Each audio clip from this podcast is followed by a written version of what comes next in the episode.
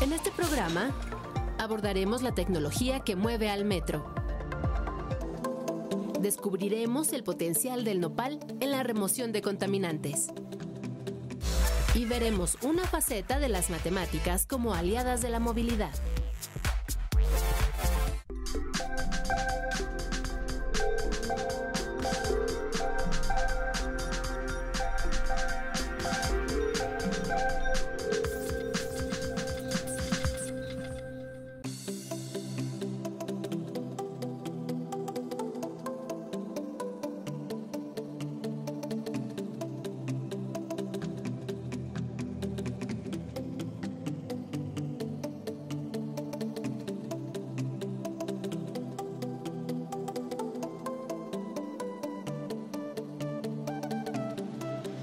Bienvenidos a Factor Ciencia, yo soy Alejandro García Moreno y en esta ocasión me encuentro en el taller de mantenimiento mayor Zaragoza del sistema de transporte colectivo Metro. En este programa continuaremos descubriendo la ciencia y la tecnología detrás de esta alternativa de movilidad capitalina. Esto es Factor Ciencia, comenzamos.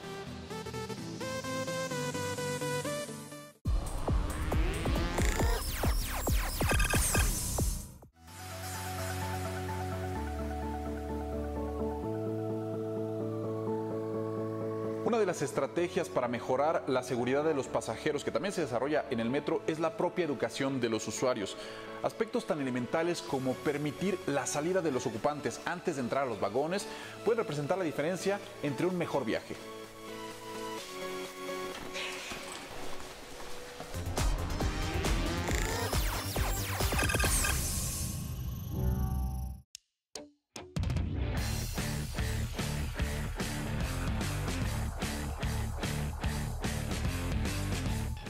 Ahora me encuentro con el ingeniero Miguel Mantilla. Él es instructor de capacitación del INCADE, del sistema de transporte colectivo Metro, y con él vamos a conocer una de las piezas fundamentales, si no es que vitales, dentro de los trenes de este sistema de transporte. Ingeniero, muchísimas gracias por, por recibirnos.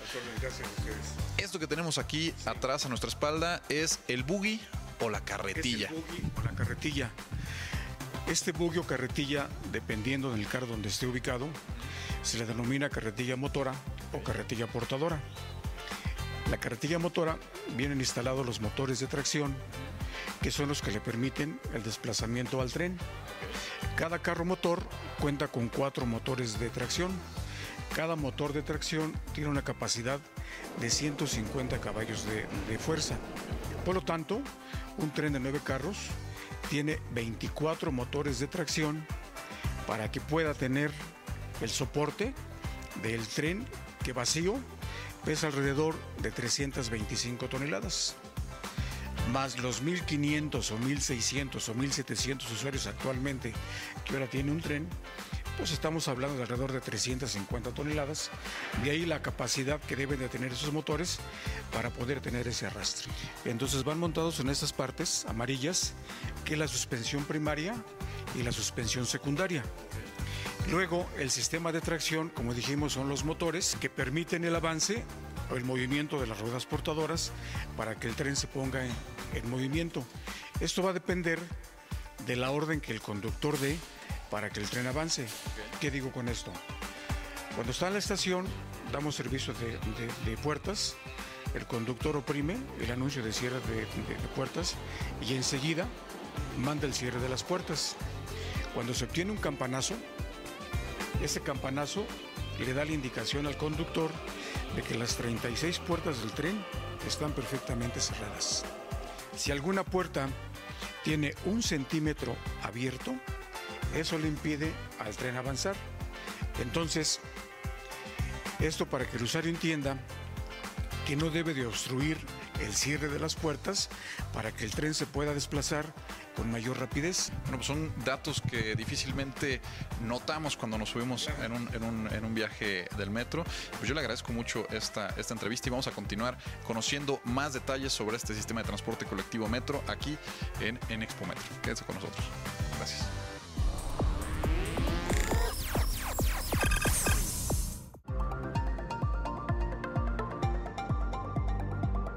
En la siguiente nota te voy a presentar cómo el jugo de nopal puede ser aprovechado para limpiar el agua con la que se lavan estas ruedas.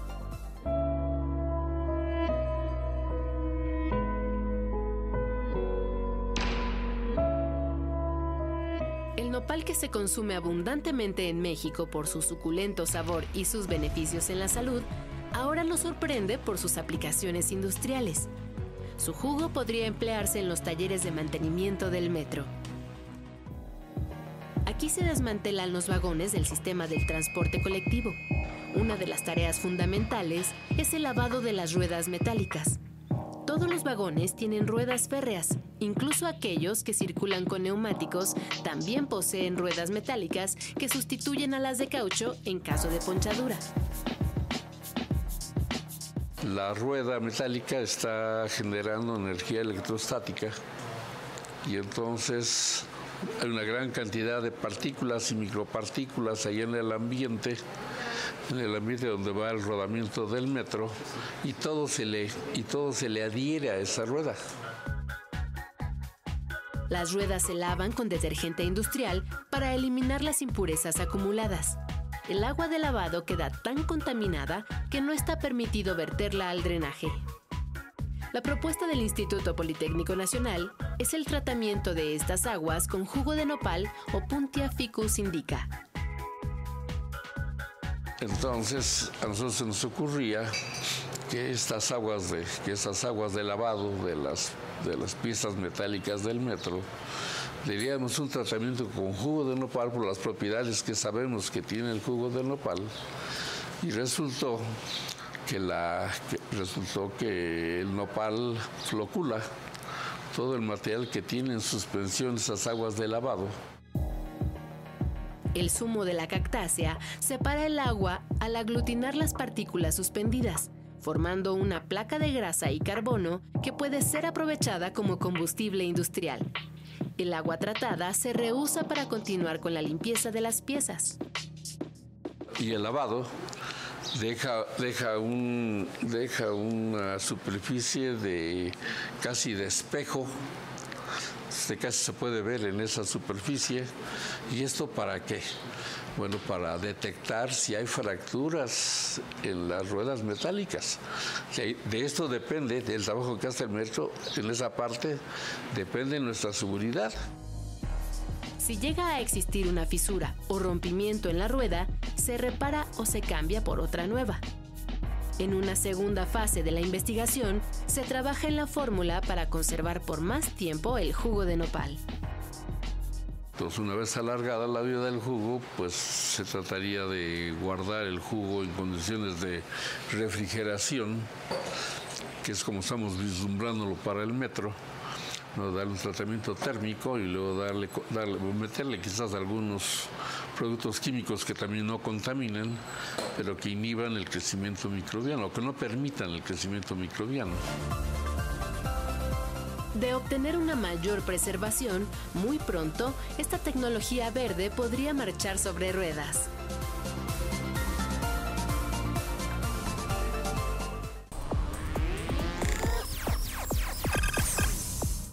Gran parte de la tecnología del sistema de transporte colectivo Metro se desarrolla en sus propios laboratorios y esto de acuerdo a las necesidades que tienen. Vamos a visitar el LEDA, que es el Laboratorio de Electrónica Digital Avanzada, y conocer los dos principales sistemas con los que opera este sistema de transporte, que es el fijo, que está involucrado con las 195 estaciones, y el embarcado, que tiene que ver con aquellos componentes a bordo de los más de 390 trenes. Acompáñenme.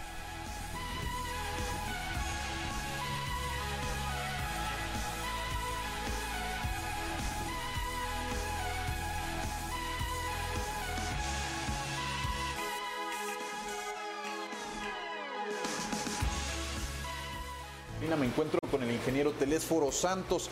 Bueno, nos va a platicar en qué proceso se utiliza la ingeniería inversa. Ingeniero, muchísimas gracias. Buenos días.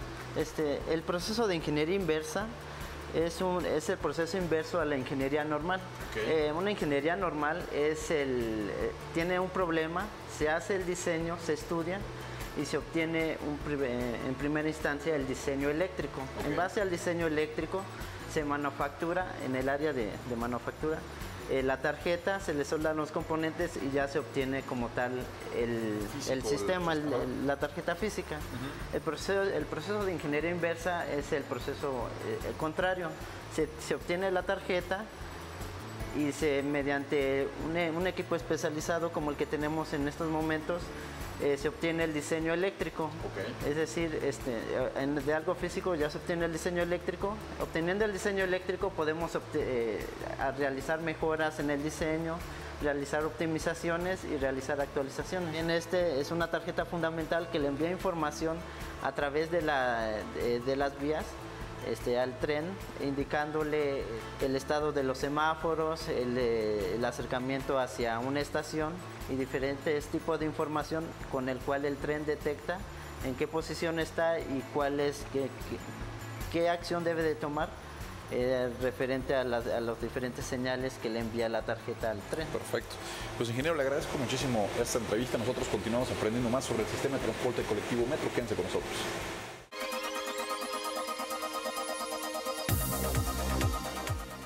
Me encuentro en el área de diseño y simulación. Este es el lugar donde surgen las ideas para la elaboración de las tarjetas electrónicas o PSBs. Para ello me encuentro con Luis Velázquez. Él es ingeniero mecatrónico egresado de UPITA, por supuesto, el Instituto Politécnico Nacional. Así es. una de las mentes eh, creativas en, esta, en estas tarjetas. Luis, muchas gracias por la entrevista. No, vayas ustedes. Oye, platícanos, eh, ¿Cómo, surge el, desarrollo de estos, de estos componentes electrónicos? ¿Es eh, de acuerdo a las necesidades que se tengan? Así es, aquí en el metro tenemos, este, desafortunadamente hay una obsolescencia en la tecnología. Okay. Entonces surgen algunos, algunas necesidades por parte de, distintas áreas que conforman el STC. Entonces, dependiendo de, digamos, del impacto que tiene el servicio en los trenes, ellos nos dicen, ah, pues hay este problema. Entonces nosotros vamos y vemos qué, qué, podemos hacer. Y precisamente aquí en el laboratorio es donde surge todo, digamos, toda la creación de, de una tarjeta electrónica o toda la parte de, digamos, de la solución para un determinado problema.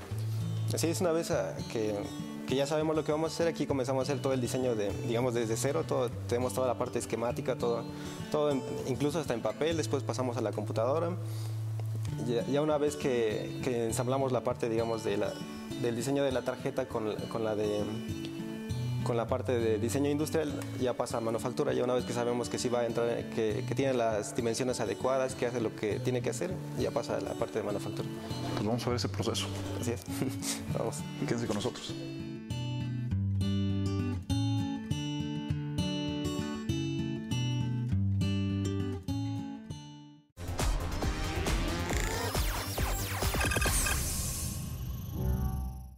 Sistema de transporte colectivo Metro transporta a más de 1.600 millones de personas cada año. Es una labor titánica si se considera que cada una de estas personas tiene que llegar a sus lugares de destino de manera segura. Y para contribuir con esta labor, investigadores del Instituto Politécnico Nacional desarrollaron un plan de movilidad estratégica en caso de emergencia. El metro es la principal arteria de movilidad de transporte público de la Ciudad de México. A través de sus 12 líneas viajan más de 1.623 millones de usuarios al año. Conseguir que todo marche sobre ruedas es un reto enorme que no se logra todos los días. Cuando surge una contingencia y deja de funcionar una estación, es urgente movilizar en el menor tiempo posible a los pasajeros a otro punto de la red para que continúen su camino. Investigadores del Grupo de Seguridad, Análisis de Riesgos, Accidentes y Confiabilidad de Sistemas, mejor conocido como SARAX, de la ESIME Zacatenco, del Instituto Politécnico Nacional, diseñaron un plan de emergencias de movilidad. El metro como tal es un sistema crítico.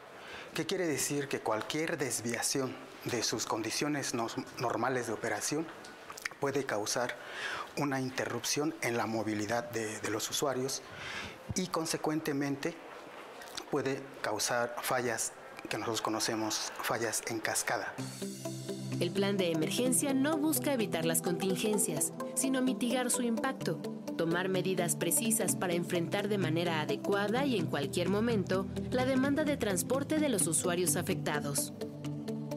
Hemos visto evidencia que han pasado en, en años anteriores en donde se usa el transporte público eh, sale la gente, no sabe qué hacer, los taxis están colapsados, transporte público, y eso es evidencia para nosotros que no estamos preparados para, para ese tipo de, escenarios.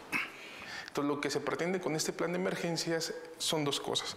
Primero, saber cuántos usuarios y segundo, ver el tiempo que van a tardar los camiones RTP en llegar a la estación que, fallaron, ¿no? las estaciones que fallaron, para darle la continuidad a la movilidad. ¿Cómo saber cuántos autobuses se necesitan en una emergencia y si van a llegar a tiempo? La respuesta la tienen las matemáticas y la informática.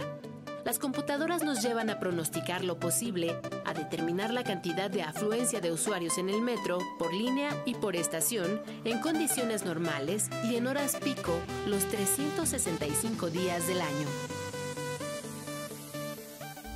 Lo que estamos ocupando es aquí una herramienta em, matemática, que son redes neuronales artificiales, que precisamente trabaja con los históricos. Estamos trabajando con los históricos de la movilidad desde el año 2000 hasta el 2015 y también estamos ocupando fractales que precisamente queremos eh, visualizar la dimensión fractal de esa afluencia de datos para poder nosotros pronosticar y fortalecer los, los datos que tenemos con redes neuronales artificiales introducir la información de la afluencia, la computadora la procesa y aprende el comportamiento de la movilidad de los pasajeros dentro de una estadística que se repite una y otra vez a diferentes escalas para pronosticar las cifras de los próximos años. Es así como los politécnicos han determinado que para el 2020 el metro será insuficiente para atender a los más de 6 millones de pasajeros diarios, por lo que es importante iniciar un proceso de ampliación y renovación de este sistema de transporte.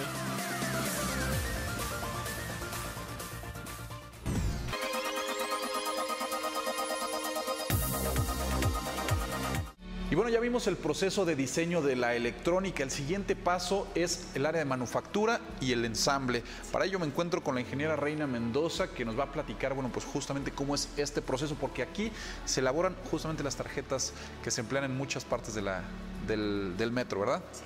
Oye, platícanos, eh, Reina, esto que tenemos aquí es justamente una tarjeta ya eh, elaborada en, esta, en estos laboratorios. ¿En qué consiste? ¿Cómo es este proceso? Bueno, lo que consiste aquí es este, posteriormente que me pasan lo que son los archivos, entonces aquí se lleva de algo virtual a algo físico.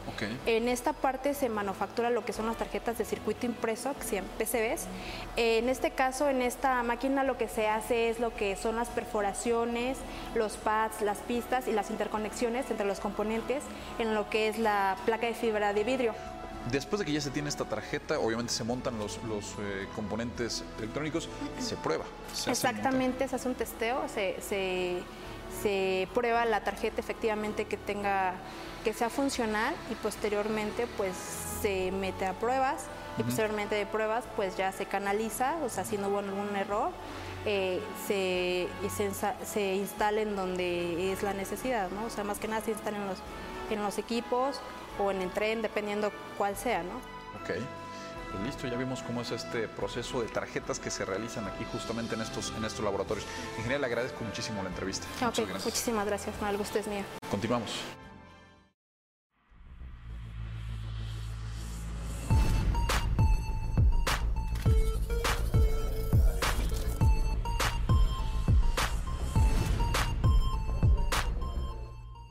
Como ya habíamos visto, el desarrollo de la electrónica obviamente va a responder a las necesidades específicas del sistema de transporte colectivo metro. Aquí tenemos algunas tarjetas, bueno, pues que ya cuentan con sus circuitos, con sus componentes ya instalados y están listas para la programación y por supuesto para la aplicación ya en, los vehículos o en el sistema donde se va a instalar. Me encuentro con el ingeniero Sergio Guevara y justamente pues nos va a platicar sobre, sobre esto. Ingeniero, muchas gracias. Gracias a ti.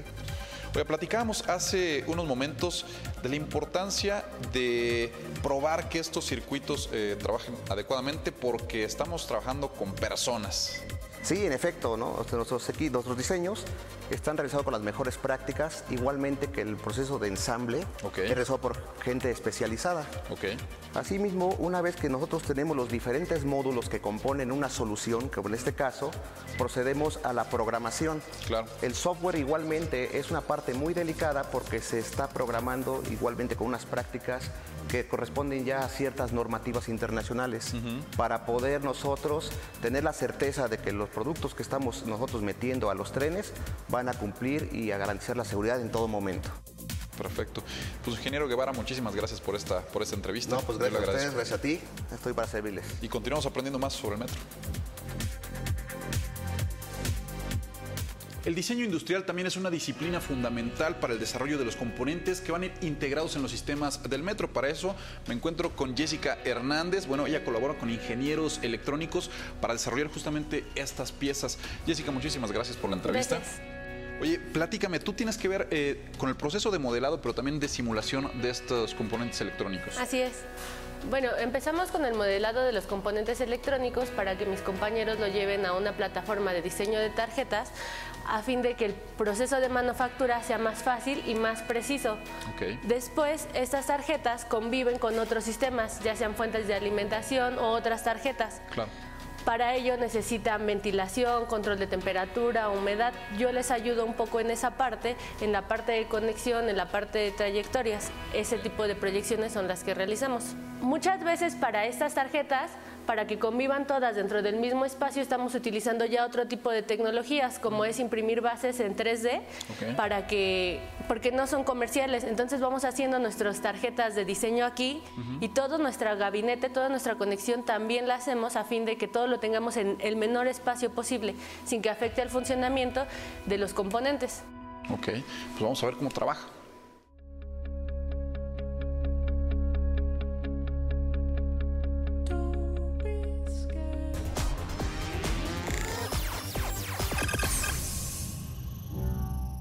Hola, mi nombre es Deyanira Valderas y yo quiero saber qué es la tribología. La tribología es una ciencia que estudia el comportamiento de los cuerpos que se encuentran en contacto y en movimiento relativo. Por lo tanto, fenómenos como fricción, desgaste y lubricación, pues son eh, tópicos que sustentan esta ciencia. La tribología es una ciencia, bueno, que tiene su acta de nacimiento el, el 6 de marzo de 1966 por el doctor Peter, eh, Peter Jost del Ministerio de Educación de Brit- Brit- británico, en el cual la instituye.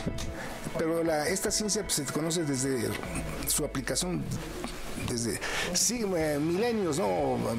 Miles de años atrás. El hombre antiguo utilizaba fenómenos tribológicos de la fricción para encender el fuego, ¿no? Entonces este, utilizamos la fricción, ¿no? Los eh, egipcios eh, con sus grandes monumentos para desplazarlos utilizaban los primeros rodillos engrasados con, a- eh, con ah, grasa de cordero o con agua para poder desplazar toneladas, ¿no? Entonces uno los tantos ejemplos, ¿no? La rueda, entonces pues son conocimientos que se tenían empíricos hasta que se institucionalizó la ciencia de la tribología. El caminar es un acto tribológico muy importante porque imagínense si el piso está muy este, eh, resbaloso no podemos caminar entonces ahí, ahí- ahí es un fenómeno tribológico bueno en el metro es fundamental eh, maneja aproximadamente o transporta 5 millones y medio de personas ¿no? entonces el problema tribológico es muy importante ¿por qué?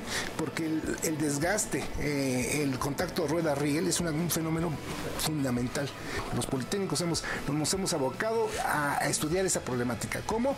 Eh, estudiando los fenómenos eh, eh, realizando experimentos y formando gente. Existe la tribología a nivel micro, a nivel nano, a, a acción atómica, que nos falta también formar gente, o sea, es una cosa muy importante, ¿no? Y este, eso todavía no contamos con especialistas, ¿no? Entonces, este, eh, la tribología espacial, que requerimos fundamentalmente, cómo se cómo se comportan los materiales en el espacio, en cuanto a la, a la- fricción, el desgaste. Entonces, requerimos todo este tipo de, recursos humanos que, aboque, se aboquen ese tipo de, problemáticas. Esta ciencia tiene como objetivo el reducir los fenómenos de desgaste, eh, que no sean tan costosos, porque el desgaste ocasiona grandes pérdidas de, materi- de materia prima, de energía, tiempos muertos de máquina, y eso es un costo mucho, muy grande tanto para la industria como para el país. Pero entonces todo está, está todo está, este, está incluido en esta ciencia, que es muy importante.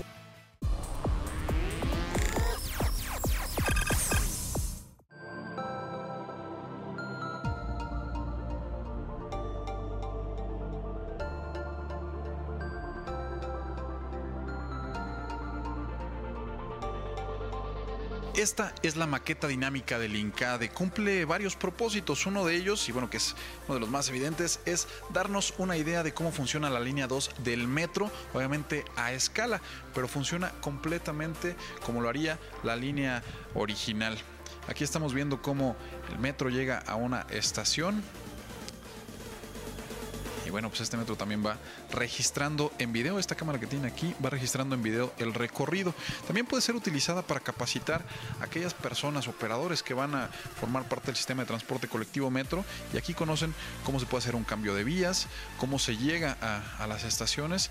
Y por ejemplo también conocer cómo operaría el servicio de transporte colectivo en una, en una estación provisional, que estas se activan cuando ocurre algún accidente y se tiene que cerrar eh, la ruta o, la, alguna otra línea eh, más adelante, bueno, pues estas, en este tipo de, estaciones, llega el tren, hace un cambio de, de, vía y regresa al punto desde el que partió. Posteriormente, cuando el servicio de transporte termina, ya después de la medianoche, los trenes pueden llegar hasta aquí, hasta este lugar, que va a ser el garage, el garage de trenes, que es este que tenemos aquí a mi derecha. Por supuesto, todo este sistema está controlado desde esta consola, que es el sistema de control. Y bueno, funciona de manera idéntica al sistema, al sistema que opera en el sistema de transporte colectivo metro. El mismo, pero a escala.